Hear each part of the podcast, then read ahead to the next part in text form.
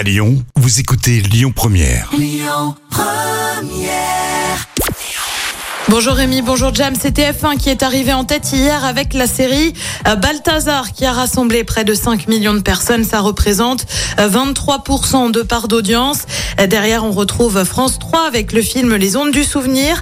M6 complète le podium avec Pékin Express. Rachid Mbarki, euh, licencié, annonce faite hier par BFM qui indique également avoir porté plainte contre X.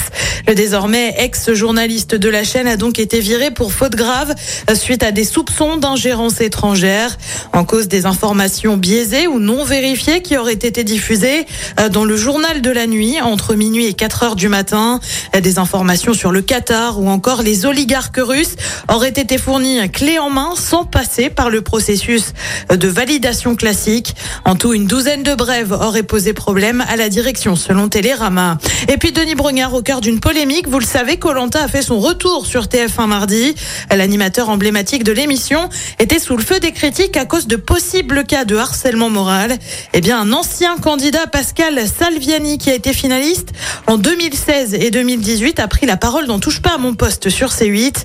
Il affirme avoir vu l'évolution de l'animateur qui aurait, je cite, euh, pété un boulon et pris la grosse tête. Réaction dans la foulée de nombreux candidats de l'émission de TF1 euh, pour défendre Denis Brognard. Super l'ambiance. Côté programme, ce soir sur TF1, c'est l'émission Visuel Suspecte. France 2, le crime lui va si bien, mais à l'italienne. Sur France 3, c'est 300 cœurs chante spécial Daniel Balavoine. Sur M6, on mise sur l'animation avec Ralph 2.0. Et puis, une fois n'est pas coutume, je vous donne le programme de Canal puisque c'est la 48e cérémonie des Césars. C'est à partir de 21h10.